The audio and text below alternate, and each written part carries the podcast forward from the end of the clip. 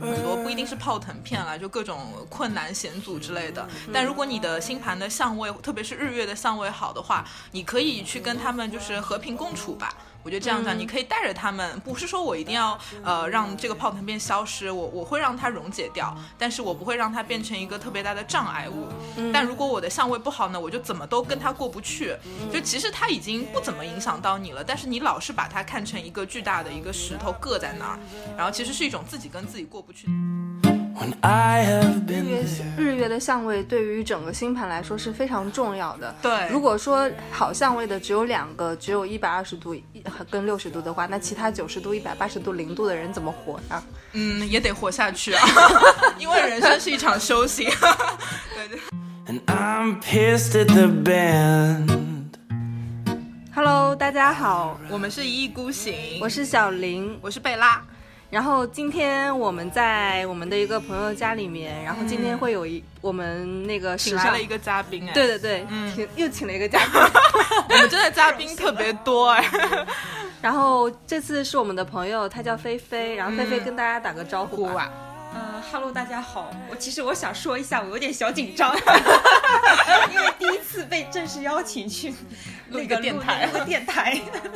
然后今天其实一开始那个小林跟贝拉他说。我先自己说了，让我自我介绍一下，那是肯定要要的。但是我想，就是我一开始其实脑子里瞬间想过我该怎么自我介绍自己。其实怎么说呢，就是从找工作开始，其实自我介绍已经介绍无数遍了。今天来一个就是非正式版本的非官方介绍，对，其实，在不同的时候，就是在不同的场合，你要介绍自己，其实都是不一样的。嗯然后，因为我们今天要讲的主题其实比较玄乎，呃，这是我们电台就是一贯的中心，对对对对。对，所以我当时后来我就想了一下，就是，就是我就比如说很多人就是问我啊，就看到我的时候，其实很多人都不觉得我是处女座。菲菲一上来就自曝一个特别重要的信息，对对对对对，嗯。这这个还有故事，到之后我会再讲。对，但是其实后来就包括包括我现在从事的行业，嗯其实所有人都不觉得我是干这一行的。嗯，好，然后我们先来卖一个关子，就是菲菲刚刚就提到了，就是她是一个非典型的处女座。然后呢，就是她的工作可能跟她真实的样子会有些差别，对吧？然后，所以这就是我们今天想要把呃菲菲找来一起做嘉宾的一个一个原因吧，就是可能就是它为什么那么非典型呢？可能我们可以从这个玄学的这个领域里面去找到一些答案。我们要直接说菲菲她是什么行业的吗？现在要直接透露吗？可以吗？菲菲，菲菲想问一下，你对于最近的一些金融市场啊、股票行业有什么看法没有啊？最近美股有四次熔断吧？好吧，小林这么一说，应该就知道我是干嘛的。对其实我就是很酷很酷的金融民工。其实就是按照我，其实以前就是，其实一开始我想到这个关于玄学啊，或者是八卦或者星座的时候，其实我真的觉得这是一种，呃，不是八卦，是那个八八字 说错了，不好意思。就是真的是一种宿命那种感觉，就是那个时候，就是按照我的性格，嗯就因为贝拉帮我看过盘啊，看过那种，其实我应该吃喝玩乐应该是挺开心的。结果是一个金融狗。对，结果是个金融狗。其实那段时间其实有过挣扎，因为我那个时候读书的时候，就是真的是特别惨。我那时候在英国读书，然后刚刚想着说可以在那边拿两年的实习签证，嗯结果我去那一年，那个实习签证的那个。那个那个政策就被取消了，然后当时就是可以留在那边呃那个找工作，嗯。但是我就是还想秉着自己可以玩可以吃喝玩乐那种心态去找工作，嗯。呃想要找跟这个相关的，嗯。所以我当时是打死也不找金融相关的，嗯。但是因为这个真的很难，因为当时就是要求相当于是专业对口，嗯。然后当时我老师也建议我去找，就比如说第一步先留下来，嗯。然后呢你去找金融相关的，但我就是不同意，嗯。然后我回来了回了中国，然后我跟我后来。进了银行，然后我就跟我老师发了一条短信，嗯我就说我进银行了，然后我老师给给我发了三个问号，他说你不是不想进金融行业的吗？所以这真的就是一种所谓的宿命，对吗？对 哎，那那那会儿在英国念书的时候，就是呃，哪怕是你进那个金融行业，是不是都很难很难拿那个实习的签证啊？蛮难，呃，蛮难的，就是你要嗯找到，就是因为那个政策取消了，就是一嗯般的话，其实你要留下来真的是蛮难的。像我、嗯我们当时是有同学是留下来，他是去了那个 PWC 去做审计，因为跟嗯我们那个专业是对口的嘛。PWC 是普华永道对吗？对对对对然后他们他是在那边做审计，然后前两天我还看到他说在普华永道待了五年，辞职了，嗯然后就 又高就了。然后就是今天为什么想到要找菲菲来录节目，是因为我们在上一期这个瑜伽的节目里面，我们在最后聊到了乌布。然后我跟小林其实都特别想要去乌布搞这个什么量子疗愈，对不对？身心灵身心灵、身心灵大全家桶，对。然后就是我上一回去乌布的时候是跟菲菲一块儿去的啊，因为当时我们一起去参加一个我们共同好友就是辣椒的婚礼，然后呢，最后我们俩自己玩的特别嗨。我跟菲菲也是在那一次的这个旅行中认识的，后来就成为了就是好朋友啊，现在也经常聚会。所以今天我们就是在菲菲家，就是一边喝着她给我们搞的这个什么酒，贵贵腐酒腐酒。匈牙利国酒，匈牙利国酒，对，一边喝着这个贵腐酒，然后一边开始录这个节目，对，所以。呃，后来回来以后呢，就是跟菲菲也有就是聊过她的星盘，然后菲菲星盘里有一个特别大的一个特征，就是她的日月相位特别好。所以呢，就是想到我们这今天就可以以这个日月的关系啊，或者是相位来呃为主题录一个节目，然后也给大家做一些科普。然后我们也找到了这个日月相位的这个比较好的代表人物来给我们讲一讲。对，然后大家还记得我们的那个披萨饼吗？我们在第二期节目说过，第二期节目是听说三十岁以后你就会变成你的上升星座。，还记得当时我们给大家的一些科普吗？关于相位、宫位、十二星座、行星，行星，嗯对，然后的一些基础的知识，我们今天就来主要讲一讲日月的相位。嗯，对对，就是大家如果还记得的话，我们有提到星盘其实像一张披萨饼。对吧？然后不同的行星会掉在这个披萨饼的各个方面、各个各个宫位里面。然后小林把它戏称是什么什么一半的披萨饼上有很多肉，什么一半的披萨饼上可能都是白面皮。对，其实就是这个。然后呢，今天我们其实除了行星宫位和这个十二星座之外，我们想就是介入一个全新的一个概念，就是相位。然后小小林可以先来给大家普及一下什么叫相位。那一大上来就要考我吗 对，？要来考小林。对，不好意思啊，大家，我昨天晚上玩那个动物森友会，玩到四点多，然后现在我给大家念一下什么是相位。这这段话来自于呃那个内在的天空。相位是什么呢？物理上来讲，它们只是行星之间所形成的角度。每一个星盘都是一个圆，每一个圆都包含有三百六十度。在这个圆上，火星和金星可能会相隔九十度，这就是一个角度。占星师们经过数世纪的研究，发现有些角度会在行星之间触发很强烈的互动，而有些角度并不会。那么，菲菲，你会吗？小林真的太不敬业了，好不好？直接念着我的打的那个提纲的稿子。不是不是，我在听着小林小林那个读的那个稿子，我还在想，嗯，好像是这样子。因为贝拉跟跟跟我讲过，因为因为贝拉老师是真的很专业，但是有时候我们听的时候就听的真的是很玄乎。就像我我对我来说，其实我感觉就是那个相位，对吧？嗯嗯对我来说，其实我看到我的相位，其实就是就是一个红线跟绿线。对对对，就是红线和 真的是红。线跟绿线。嗯然后当时因为因为就比如说太阳跟月亮相位，应该是第一个大家能够看到对，的。很重要的，就是非常嗯大家能看到。一些，然后我记得当时那个时候应该是约着贝拉，我们两个从巴厘岛回来之后第一次约了见面，因为我想让他帮我看一下星盘，嗯。然后我们应该是去了一个早午餐店一个早午餐店，嗯对对对。的。然后他当时帮我看，然后他第一个他说菲菲你的太阳跟月亮相位非常好，然后就我就很开心，我说是吗？这是贝拉老师看盘的一个一贯风格，就先上来先猛猛的夸奖一下，这样可以做好心理准备，听后面一些不好的东西，是吗？对对对对，那那个菲菲，如果说她的日月相位是一百二十度，那应该是最顶尖的，就是最顶尖的配置，豪华配置。对，六十嗯度是第二第二第好的好，对吧？嗯嗯第三好是什么呀？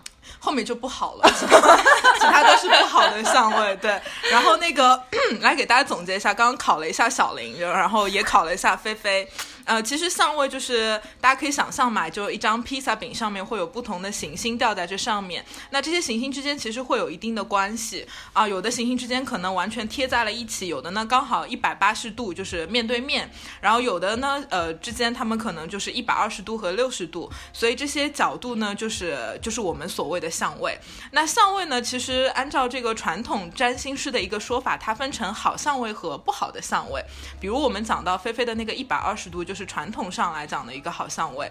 比如说这个一百八十度，可能就是传统上的一个不好的相位。大家如果去用这个软件去生成你的星盘的话，如果你看到红线和紫线，就会知道这是一个紧张的相位。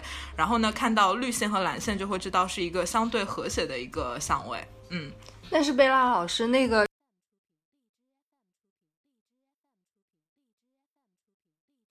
日月日月的相位对于整个星盘来说是非常重要的。对，如果说好相位的只有两个，只有一百二十度跟六十度的话，那其他九十度、一百八十度、零度的人怎么活呀？嗯，也得活下去啊，因为人生是一场修行。对对。那那这个相位就是你刚刚说传统意义上会有好坏之分吗？实际上又有没有呢？呃，实际上的话，我觉得这个现代占星学，因为我刚刚讲到这个好或者不好，其实是更多是偏向于古典占星学的一个说法。那么现代占星学，因为它不断的这个与时俱进嘛，所以这个呃流派呢，它更多会跟现代的这个心理学结合起来啊，所以更多我们会从功能性的角度去剖析这个相位，我们不会说它好还是不好，我们会说这样的相位到底有什么用啊？你到底怎么样利用这样的相位去看待你的人生，或者是做一些改变，或者。就是直接说是简单或者是容易。嗯，也可以这么说吧，就有的可能会比较比较容易一些，有的可能会难一些。但是呃，你不能说容易一定是好的，对不对？你也不能说困难的一定是不好的，对不对？啊，所以我会更多的从一个功能性的角度去进行一些解读。那那个好的相位，比如说一百二十度跟六十度，他们各有各的好法吗？还是说都差不多，大大家都好？嗯，一百幸福的家庭都是相似的这种吗？好，还有这种话吗？不可能的，这个曲解那。名人名言，对，其实其实就是呃，不幸的家庭各有各的各有各的不幸，就一百一百八十度、零度、九十度各有各的惨，对，一百二十度、六十度。各有就都有都是都是同样的幸福，有这种说法吗？呃，当然不能这么说啦。我们其实就可以拿菲菲的那个举例嘛，就是因为我们讲到这个菲菲的星盘里日月相位很好，所以我当时就用了一些呃一些词，比如说我会跟菲菲讲，哎，你其实是一个特别自洽的人，你是是一个特别能够跟自我和解的一个人。那事实上，菲菲确实是这样一个人，对不对？对，嗯。其实我说一下，就是其实以前就是比如说我遇到一些不顺的时候，其实有时候我也会，比如说找人。算个塔罗啊，或者是，其实我我当时是还真的是花钱呢，会看一下，他们会跟你讲一些就比较，比如说那个时候就想要跟自己和解的时候，因为其实虽然说我的太阳相位很好啊，就是但是你。真的是没有一个人的一生会是一帆风顺的。其实你看我的星盘里面有很多会有红线。我当时看到就贝拉说我太阳那个说绿线很好的时候，我当时看到我红线那么多的时候，我顿时就紧张了，怀疑吗？真的好吗？对的，对的，对的，就真的会怀疑。但是，但是我就喜欢跟贝拉聊天的一个感觉，就是说他会看盘，就是。比如说是看你的一生，就像你说是看你的一生，但是这个一生不是静止的，它是一个动向的。就是说你可能本来是什么样子的一个人，那你可能会遇到哪些问题，但是我们还没有达到那个终点，只是说我们在这个过程当中不断的去摸索自己。嗯，但是但是当时当时 不是不是，当时其实我印象最深的就比如说就是因为有些时候我会听一些，我就比如说我的叫什么是就。那个那个八字里面叫什么食神？食神很多。其实我后来想想，是的，就是我就是吃喝玩乐，就是还蛮多，就是朋友也很多。嗯。然后朋友如果你多的话，他们会给你一些反馈。嗯。然后就比如说，我记得印象特别深，当时贝拉他开给呃，我不知道你还记不记得。嗯。然后贝拉他当时就说的一句话，他就说：“菲菲，你是发自内心的开心。”嗯。哇，我好会讲话。我我不知道，我不知道他有没有记，我不知道他有没有当时他，因为他就说，因为我的就是比较自洽。啊，对。然后就比如说你，因为太阳相合，你会整个人比较舒服。嗯。然后这种舒服可以说是跟别人相处之间的一个舒服，或者说你自己是不是过得舒服？对，其实你在不同的人就是交往的过程当中，其实如果你自己过得舒服的时候，这个真的是一种潜在的一种磁场力，其实别人是能感觉到的。嗯，其实我之前其实真正我很好的一些朋友，他们会知道我发生的一些事情。嗯，但是就是经历过那么多之后。后，其实我朋友他们给我的反馈还是他们会很开心，他说：“菲菲，我看到你真的好开心。”对对，就是发自内心的那种 对，其实有些时候就是，比如说我知道有些朋友他们会很担心我或者干嘛，但是其实我就跟他说，我说我真的挺好的，我真的挺开心的。嗯然后后来他就说，他们就相处久了之后，他们觉得真的是挺开心的。嗯嗯我觉得这个就是很舒服，就是自己就是很舒服。嗯哎，我觉得你这个就是让我觉得有一种感觉，呃，相位是一百二十度很自洽的这个人，就好像他那些困难对他来说像一个泡腾片一样，泡腾片，投下去，嗯哎，就泡腾片就是像像那嗯个肿瘤、泡腾片什么这种苦苦难什么的，嗯或者是不开心，嗯全部都融化掉了，嗯融化到那个水里面不见了。对，但是有一些，比如说像是一些相位不太好，或者是他嗯本身内部的一些心思会比较重或干嘛的，嗯可能那个泡腾片投进去怎么融都融不掉。对，就是像一个石头一样，对就像那个石头一样，就硌在那儿，就怎么着都很膈应的那种感觉。嗯，会不会就是就是好像，呃，比如说我就这么举例，就是不是一百二十度的人，他的那个水就是非常适合于去溶解这些嗯泡腾片，像 对，溶解溶解这些对。投下去的糖也好，盐也好，嗯。苦的东西也好，嗯。酸的东西也好，都会把它溶掉，是不是这样子？我觉得可以这样去解读哎，我觉得这是一个很好很好的一个比喻，嗯、呃，就是可能人生中都会遇到很多不一定是泡腾片啦，就各种困难险阻之类的。但如果你的星盘的相位，特别是日月的相位好的话，你可以去跟他们就是和平共处吧。我觉得这样讲，你可以带着他们，不是说我一定要呃让这个泡腾片消失，我我会让它溶解掉，但是我不会让它变成一个特别大的障碍物。但如果我的相位不好呢，我就怎么都跟它过不去。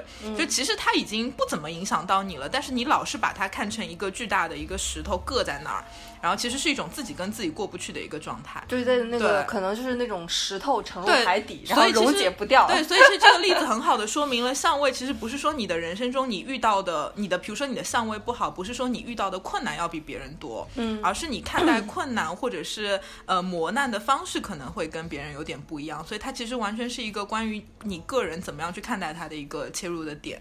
嗯，这样会比较好，因为不是说，呃，千万我们不想给大家一个误导，就是如果你星盘红线很多，你感觉自己好像人生会磨难特别多，其实大家的磨难都是一样的，大家都一样苦大。家都一样苦，对，对真的，对对。但只是说，如果你日月相位比较和谐的话，你会嗯、更轻松一点的去看待这些东西吧。所以这是比较好的。但是我们今天节目主主要是想给大家讲一些不好的一些相，所谓的不好的一个那六十相位度还。讲吗？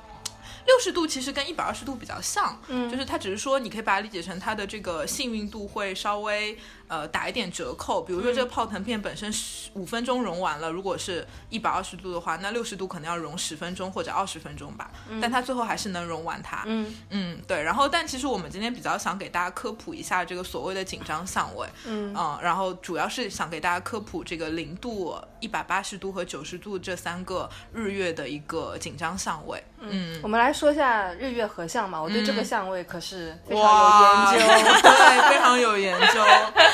对，来来来，贝安老师给我们先说一下我们要不先我们要不先那个再给大家回顾一下太阳代表什么，月亮代表什么吧，怕大家忘了。不要考我。要 我要听，对，菲菲还记得吗？我们在第二期节目里讲到一些。我有点忘了，我还想再听一遍，我没有稿子读，不好意思。。这这个时候需要大家再可能回过头去再重新听一下我们第二期的一个节目，我们科普了特别多。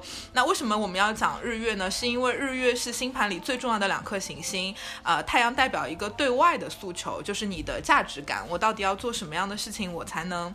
呃，有价值，感受到个人的价值。那么月亮它是一种对内的需求，就是我要怎么样我才能感觉到很舒服、很安心。所以日月的相位一个对外，一个对内，所以它成为了星盘里最重要的两个行星。那么呃，日月之间的关系如果它和谐的话，那显然你对外对内会比较一致；如果它冲突的话，那你可能对外的诉求和对内的诉求是不一样的，那么就会比较容易陷入一种矛盾。好，然后我们就是科普小科普结束以后，我们回到这个日月合相的一个呃一个这个话题上来讲。日月合相其实很好理解，就是你星盘里你生成出你的星盘以后，你会看到你的太阳和月亮合在了一起。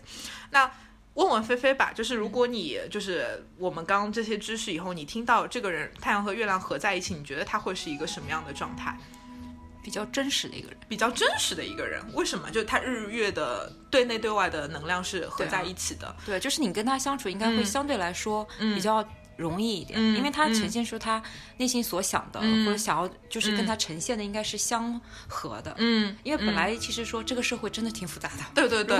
有这样的人相处会比较的、比较的嗯。轻松。嗯。就是你，我觉得，尤其是在这样的一个环境下面，嗯。我觉得人做到真实其实也蛮难的。嗯，我觉得菲菲讲到了一个点，就日月合相比较好的一个地方，嗯。就是你的太阳和月亮的能量，因为它一致了嘛，对外对内它是一致的，所以他这样的人可能就是我想什么就说什么。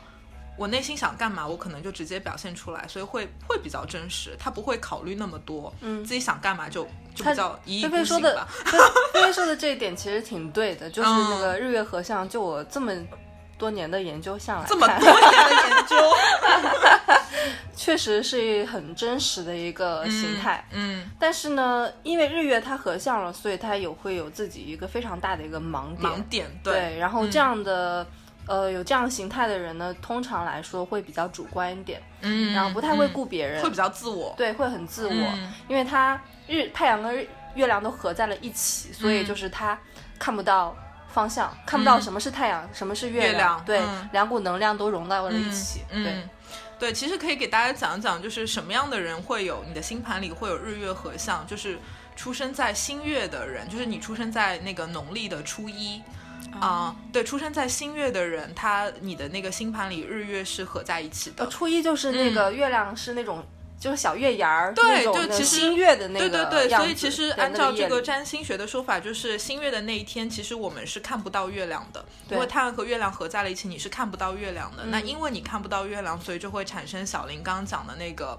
所谓的盲点。啊、所以日月合相的人，你往比较好一点的地方去解读，其实偏向于菲菲说的那种比较真实，嗯。他不会想那么多，我想干嘛就干嘛。那呃，往稍微不好一点的方向去解读，就是他会比较自我，然后，嗯。但他这个自我也不是说我故意就是要这样，就是因为他自身存在所谓的一定的盲点，嗯。对他看不清他的月亮或者他看不清他的太阳以后，导致他会有一些盲点，嗯，因为他出生的那天晚上，并并没有并没有并没有月亮，对，所以对，所以呢，所以他内心的需求是不是就会被忽略了，或者是一些因为因为因为我觉得其他相位的人，因为我我个人感觉日月合相的人，他其实月亮的星球月亮的需求并没有那么旺盛。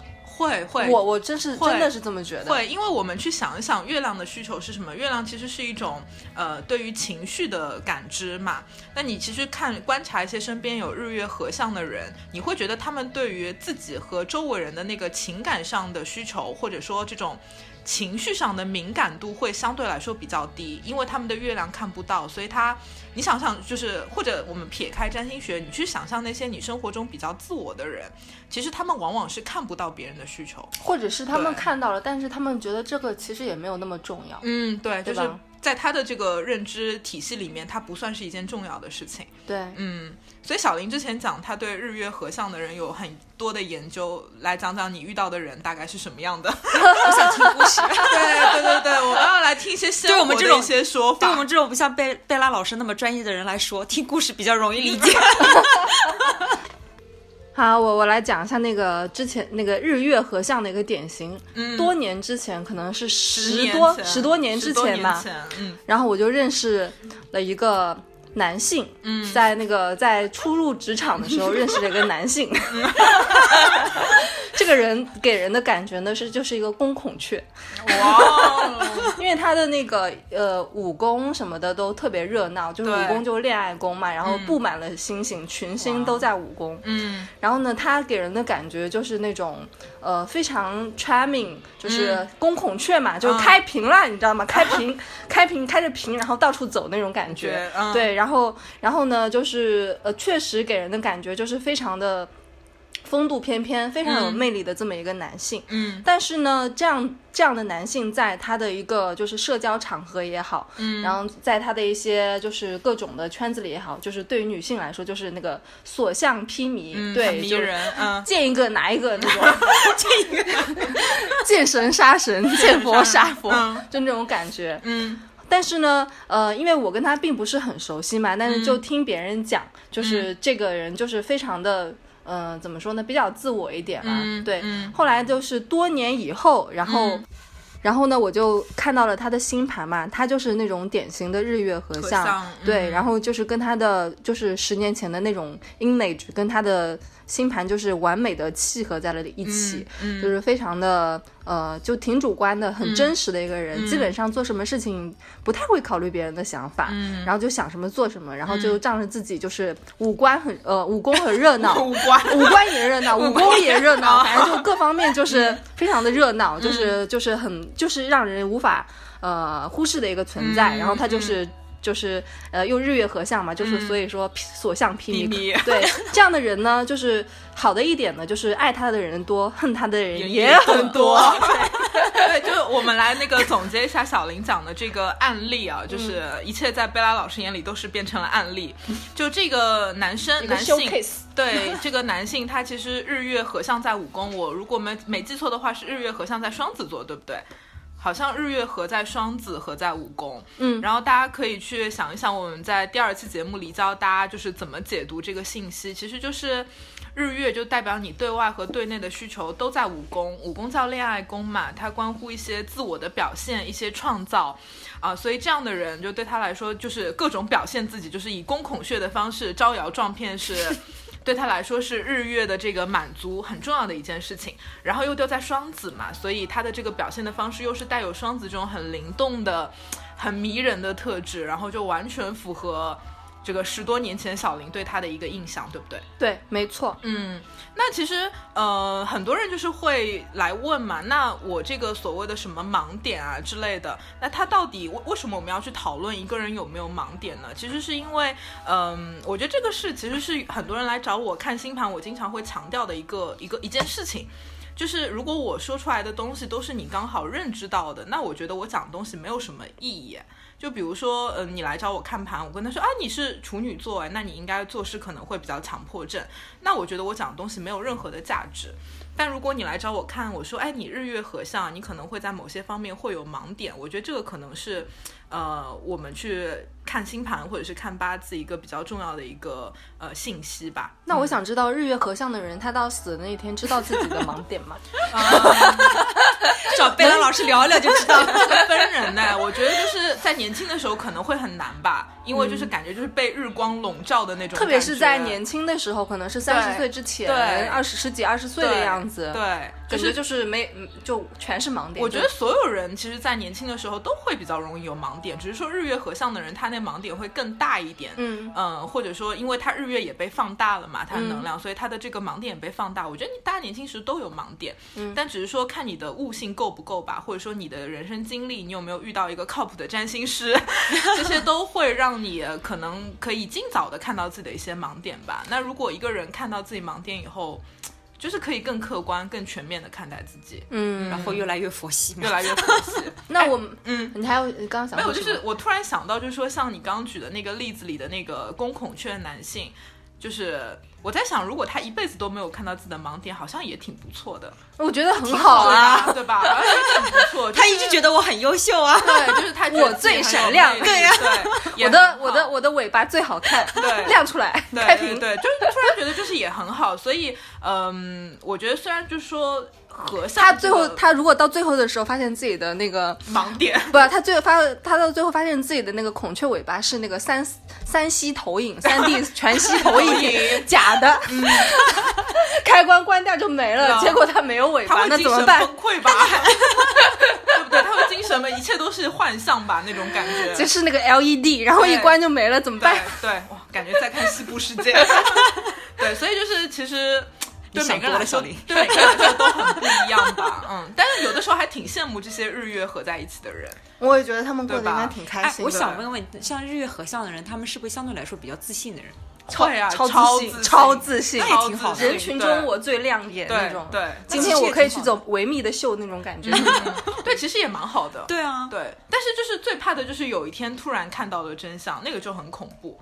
就我觉得他可能在，如果他在人生的比较年龄呃上去以后看到真相以后，其实还挺大的人生打击的。如果他能突然悟到这件事情的话，那那那就是有这个机会及可能吗？嗯，我觉得机会可能性挺大的。是吗？就是就像我们老古话讲的“五十而知天命”嘛，我觉得人年纪上去了以后，就是你的整个看待自己和看待世界方式一定会改变的。嗯，我觉得这是正常的人会走的一个路径吧。他最后会把这个就是。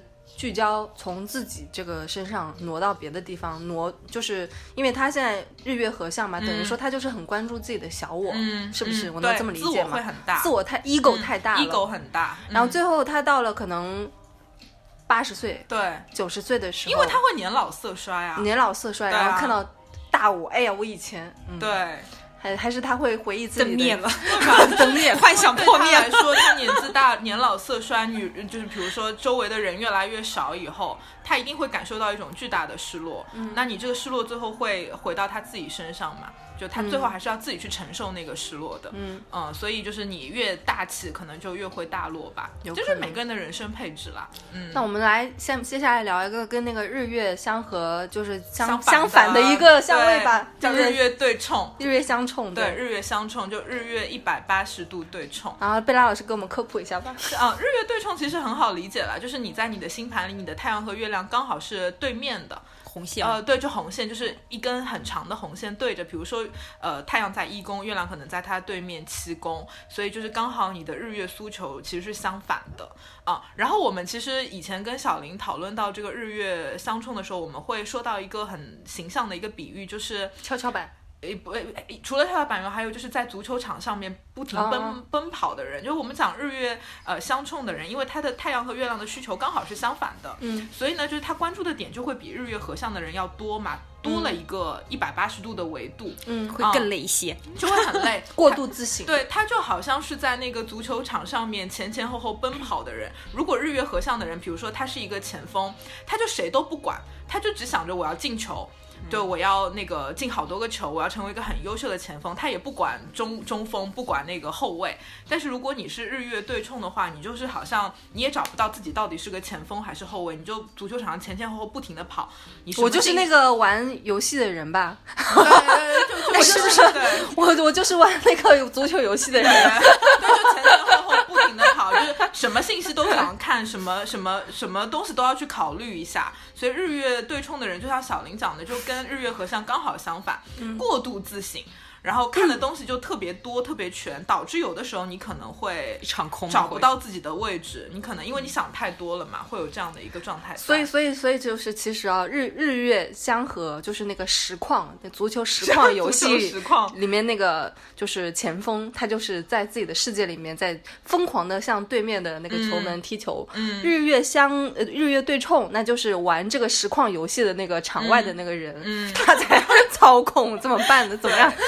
怎么怎么踢呢？那个那个那个那个守门员怎么把那个球接住呢？然后那个后卫怎么选呢？这个角色怎么跑的？就是想的太多。对，所以，所以，那你这么就是我们讨论到现在，那呃，我我我觉得其实呃各有各的幸福吧。对，就是各有各的不幸吧。对，没有，我其实觉得那个日月相合，在他那他在里面在踢球的时候也挺开心，他在自己嗯给自己创造的一个世界里面、一个嗯维度里面，在疯狂的进球，进了球，他就是真正的开心。嗯那你说在玩游戏的人呢？他、他他可能体会不到像踢足球的人那么开心，对所以他就是过度自省，看的东西太多了。对，或者我们来给大家举个例子吧，这样比较好理解一点。我们举个简单一点的例子吧，就是比如说这个人的太阳在一宫，月亮在七宫。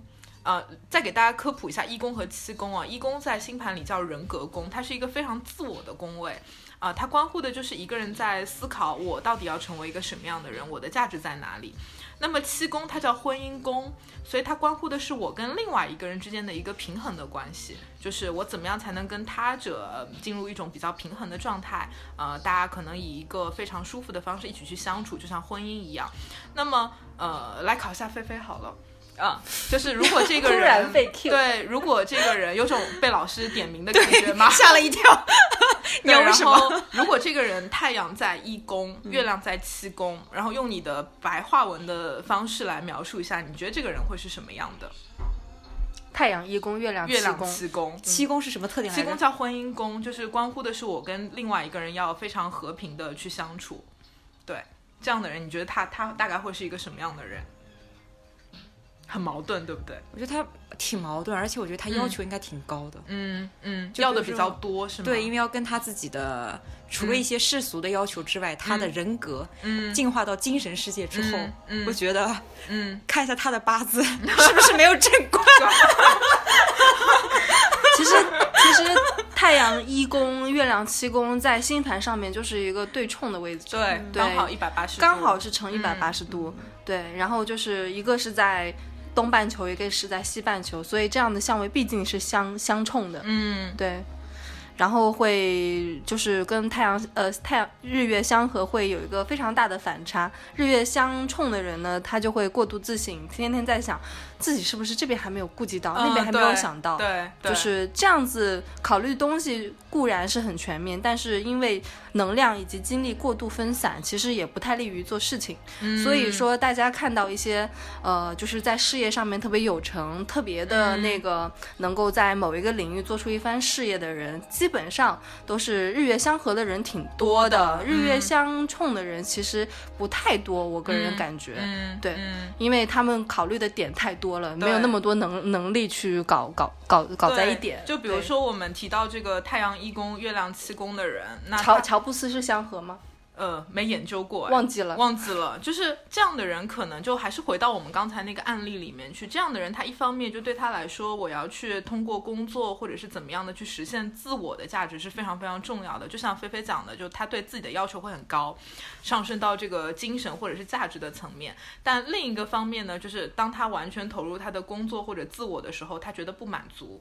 他觉得我需要找到我人生的另一半，我要去跟他进行互动，啊、然后我要去跟他维持一种平衡和和谐的关系。所以这样的人，他一方面又想要呃自己的发展会很好，另一方面他又希望可以找到一个人生伴侣，呃，去跟他呃一起相处。那么这其实。在生活中就很矛盾嘛，因为它是完全两件不同的事情。那如果你两件事情都想做到的话，你的精力就被分散了。就像小林讲的，你很有可能事业上面也就平平，婚姻上面也就这样。但是因为你两边都很想要嘛，所以日月相冲的人会体现出这样的一个。那这好像现在的社会的价值观哎，或对啊，对啊，对啊，所以、就是、工作要好，婚姻也要好，对，这两两样都要好，就把人给逼疯了。对，但很多好肯定是表面上看起来是这样。对对对，嗯对，那我们接下来说一下日月相刑吧。这、嗯这是之前我看那个，就是刚开始学习呃星盘占星的时候，它是一个让我最瑟瑟发抖的一个相位，真的，对因为它是这么多相位里面就是最是凶的一个，对对最最紧张的一个。，对最紧张的一个。嗯然后贝拉老师给我们讲讲呗。日月相刑其实跟日月相冲会有一点像，但是它的紧张程度会比日月相冲更严重。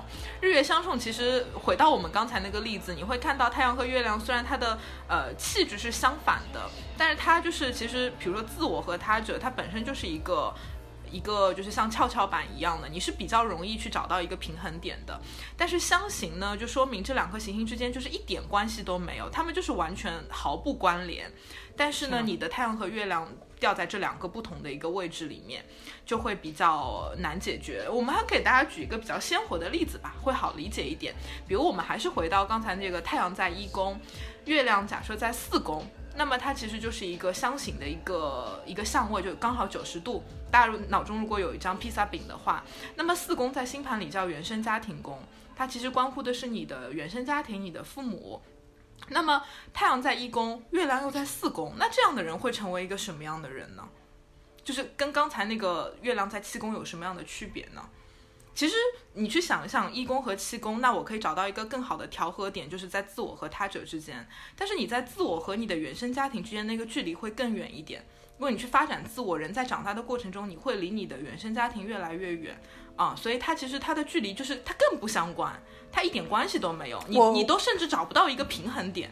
嗯，对，我我会觉得，如果说是那个太阳一宫，月亮是四宫的人，就是嗯我会觉得，呃，他可能就是发展到后面会被自己的原生家庭的这个宫位的一些会拖累。对、嗯所捆绑。嗯，就是对，放个风筝一样，永远被拉着，。永远被原生家庭所拉着。那实际上，随着人的成长，肯定是要脱离家庭的，最后嗯组建自己的家庭。对，那么原生家庭对按对于一个人的正常成长来说，其实应该是牵制相对少一点的。到随着你大概到九宫、十宫、十一宫的时候，对，但是这样的一个相位的人的话，可能到后面的话，终身都会被这个相位的一些业力所捆绑吧。，会会会，嗯而且就是日月如果有无论是相刑还是相冲的话，这种矛盾不仅体现在我们刚刚讲到的宫位里面，它的这种矛盾和冲突会体现在你生活的方方面面，因为它就是一个对外和对内需求的一种矛盾。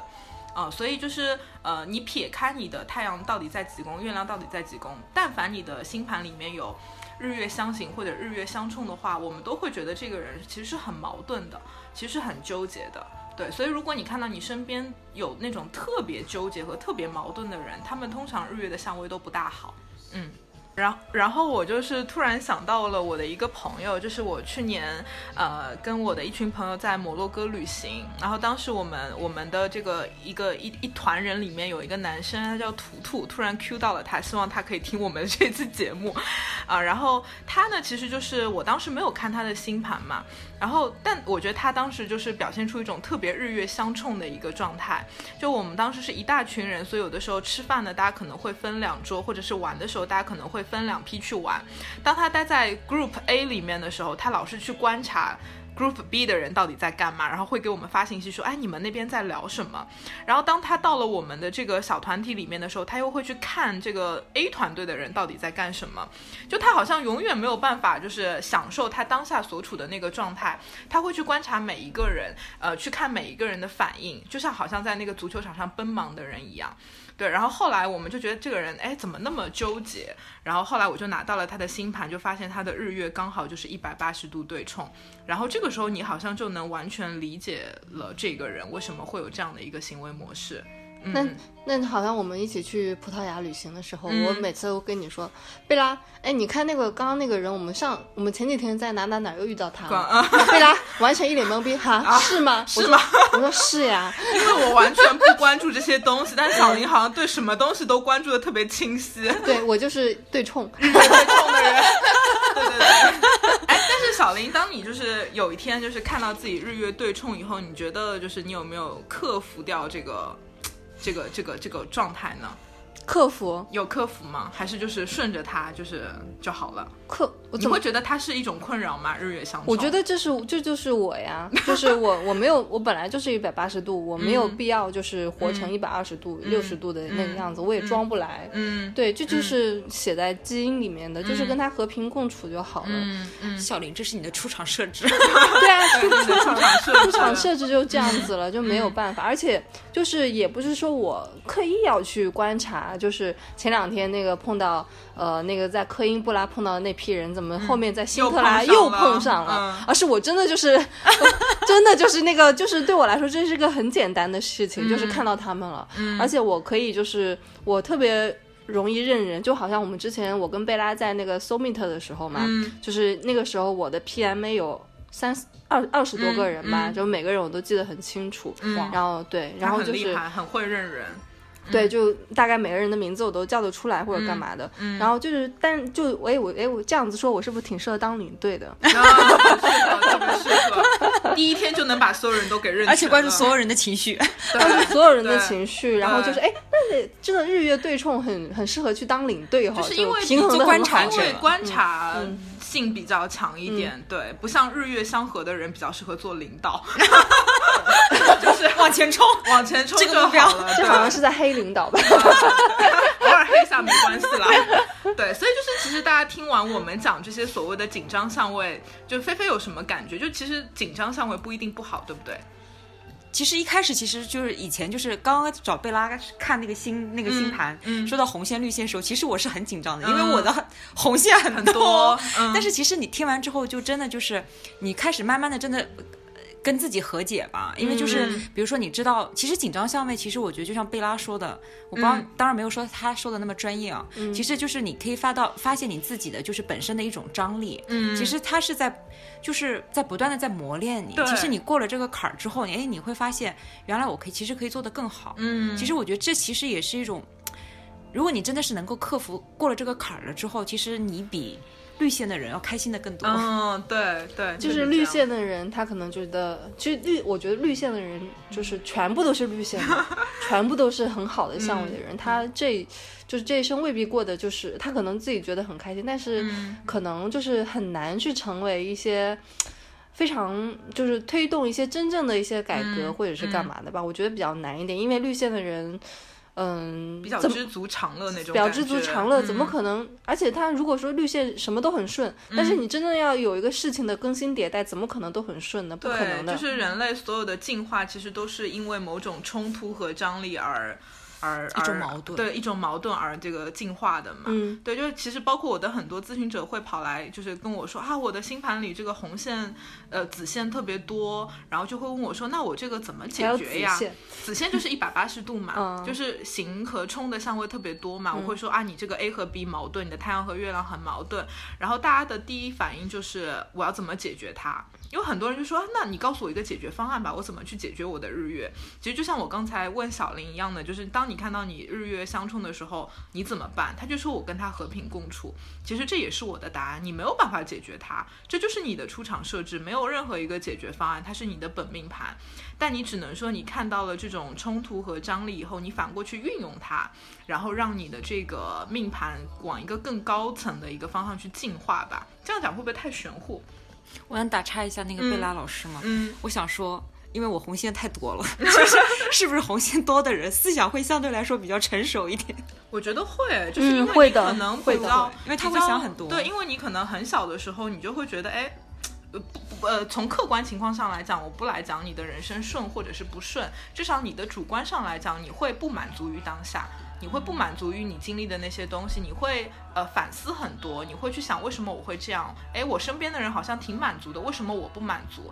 那么正是这些反思让你会比较早熟，那呃，你很多时候就会想要去付出一些行动，去改变你的一个这样的一个想法吧。对我觉得行动都是从反思开始过来的。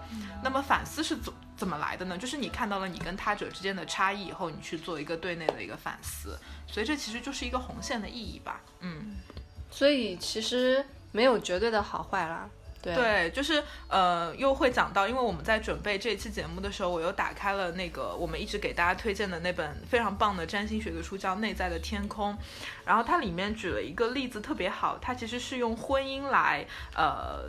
就是作为一个比喻来讲那个相位，他其实就讲到，他说他觉得相位其实就像婚姻一样，那有些人的婚姻是以激情为基础的，有些人的婚姻是以友情为基础的，所以有的人的婚姻就是感觉像友情一样特别的相濡以沫，有的人的婚姻因为有很多激情，那可能就会非常热烈。但是其实你不能说哪个婚姻好，或者是哪个婚姻不好，对不对？其实真实的生活我们不能够用这么简单的方式去呃去解读。那我们应该要考虑的问题其实是更上一层的。你的婚姻是呃激情的也好，友情的也好，其实它不重要。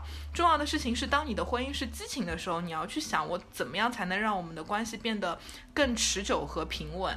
如果当你的婚姻是非常友情式的、相濡以沫的话，你要去想我怎么样让我的婚姻可以有一些激情和一些小小的爆发点，这才是我们要去努力的一个方向。嗯，其实，其实我觉得就 就真的就是看完星盘之后啊，就是看了，就比如说刚听那个小林跟贝拉讲了那么多之后，就是我脑子里就一直在想，就比如说你见过这么多人，你会突然间就是理解那些人，就是他们为什么会这样，然后有些时候你会变得更加包容，因为。就是他就是这样的一个人，但是就是因为他有有他们这样的一个人，就比如说，就像我刚刚问贝拉的，是不是嗯这个人会有很多，就是不是思想会成熟一点或者干嘛？因为很多时候，就像我们跟朋友聊天的时候，尤其是因为我们我们三个应该都比较爱玩吧，嗯，就是比如说会跟朋友讲，哎，我今天遇到了一个很好玩的人，嗯。我觉得这个人是有故事的。嗯。其实这些故事都是在他的在解决这些张力的过程当中，他的一种人生感悟。嗯。其实我觉得就是你突然间跟这个聊，哎，原来还有这样的想法，嗯，哎，原来还有这样的世界，其实也挺好的。对，是的，是的，嗯嗯，贝拉老师，其实我们一起研究了这么多的一些 showcase 啊，嗯研究了那么多的星盘，其实呃，像你说的那个最凶的一个相位，相、呃，日月相刑，其嗯实我们看了那么多 showcase，其实不老少人，真的大多数人都是日月相刑的。你要嗯不要给我们再讲一讲？因为我觉得前面日月相冲跟日月相合，我们说的嗯聊得已经、比较多对聊得比较多，也用了很多很生动的一些比喻。嗯，对，然后这日月相刑有什么化解的方法吗？日月相刑其实是是关键嗯对，是确实比较多，因为大家刚我们有提到过，就是相合的人出生在新月嘛，然后呢，相冲的人出现在满月，那相刑的人其实是出现在这个新月和满月之间的，比如说初六、初七，然后二十二、二十三那个时间，所以它其实按照这个比例上来讲，确实是比较多，会比那个新月和满月的人会更多，所以日月一旦出现紧张相位，其实相刑的相位还是蛮多的，比例会比较高一点。那相刑其实是最没有解决方案的一个紧张的一个位置，是因为。相刑的两颗行星之间，它没有任何的关联啊、大家如果再回到我们刚才讲相刑的那个案例里，呃，可能宫位对你们来说有一点陌生，那我用星座来讲吧。比如说太阳掉在一宫，月亮掉在四宫，就好像是一个太阳掉在白羊座，月亮掉在巨蟹座的人。那大家去理解一一个这样的人，太阳掉在白羊，给人感觉就是非常冲动，然后不停的往外冲，然后可能呃想要做什么事情，他也会比较有行动力，这是我们对白羊座的一个理解和认知。会比较的呃冲劲会比较强一点，但是如果这个人他的月亮掉在巨蟹座的话，那你会知道巨蟹是非常内收的，非常情绪化的，呃，非常需要安全感的。那你就会看到，其实这个白羊座和巨蟹座之间没有任何的关系，他的气质是非常非常相反的。所以你去想象这样的一个人，他其实很难。因为你的太阳和月亮的诉求太相反了，你一方面要往外冲，另一方面你的月亮又是那么的多愁善感，那这跟你太阳白羊的那种简单直接的方式是完全没有任何调和性的。这才是呃相刑最困难的一个点，就是你的日月完全没有办法调和，是没有任何的解决方案的，这才让它成为了最凶的一个相位，最紧张的一个相位。那日月相冲的话，能够用星座来描述一下吗？，对，日月相冲呢，就会比较像一个跷跷板一样。就比如说，还是拿太阳在一宫，月亮在七宫来讲，太阳在白羊座，月亮在天平座。那其实你会觉得，呃，白羊是一个火象星座，天平是一个风象星座。那其实风火象还是比较接近一点的，都是比较那种外放一点的星座嘛。对吧？啊，那太阳在白羊的人，他会比较简单直接；那月亮在呃天平的人，虽然他会顾及别人的看法，就像天平座一样，他可能会纠结，但是天平毕竟是一个风象星座，它依旧是一个比较放得开的，没有那么多愁善感的一个星座，嗯所以它跟太阳的呃之间的这个距离就没有那么远。嗯嗯刚刚就不像说到那个天平是七宫的守护星对，是守护嗯星，对，所以其实用白羊座是一一宫的守护星，所以其实用星座来讲的话，大家会更清晰一点。四宫是那个四宫是巨蟹巨蟹座的守护星，对，对，所以你会看到，如果一个人太阳在白羊，月亮在巨蟹，以及太阳在白羊，月亮在天平，其实你会觉得后者会稍微舒服一点。那日月相合的话，就太阳是白羊，月月亮也是白羊，嗯对，其实这样大家可能会更好 理解一点。对，非常白羊，对外白也内也白，对外白 内也白，对，所以其实就是一个你，我们就回到其实第二期讲的那个日月嘛，一个对外和对内。如果这两个星座差得太远的话，那你确实很难调和啦。别人看待你也会觉得你这个人。有点怪，就一会儿这样，一会儿那样。你可能在工作中是这样，可能我跟你接触久了，发现你，哎，你原来是这样这种方式去处理你的感情的，就是其实日月的相差会比较大一点。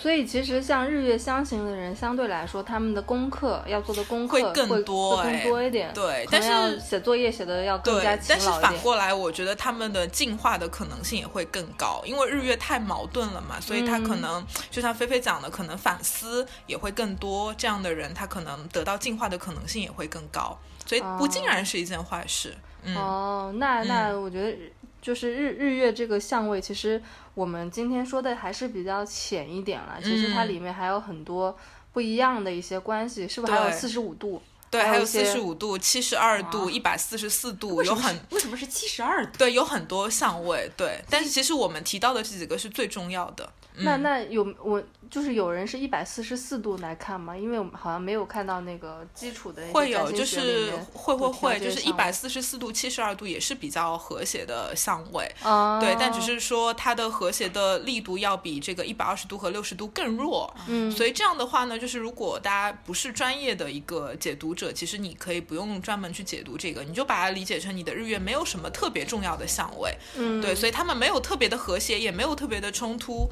啊、就分开来解读就 OK 了。嗯，那好，我们今天就是聊的也挺多的，然后嗯我们下一期聊一聊那个宫位，对吧？。对，可以给大家来讲讲宫位吧。对嗯，然后我们等一下要做一个直播，你们大家听到这个是录播啦，我们我们也想尝试一下直播。直播有一个好处就是可以跟我们存在着的听众众们直接有一个互动有一个嗯及时的反应，嗯。就是也可以考，也也可以就是用贝拉老师非常专业的一些解牌能力，就是给大家就是呃就是大概的看一下，然后嗯有一些进行一些非常 close 以及亲密的一些讨论，然后嗯大家对我们的节目有什么更多的一些呃就是建议跟意见，然后都可以跟我们直接说，对，对，就是然后也记得关注我们的公众号。一意孤行 detached radio，嗯。然后今天非常谢谢菲菲，对。提供场地，提供供酒、提供酒，提供 食食物，对，还提供了人。提供了人，然后给到给到我们来支持我们的节目，谢对，谢，谢菲菲家，跟大家说个拜拜吧，拜。拜拜。拜拜。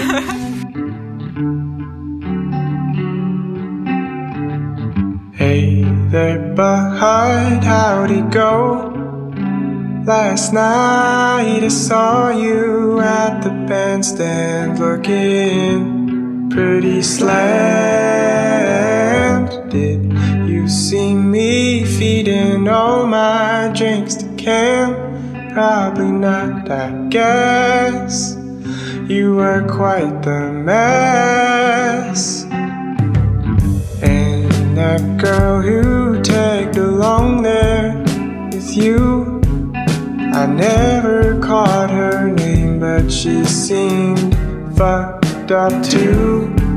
Ooh, from where I sat, she looked to be having fun, keeping up with you, just like I used to.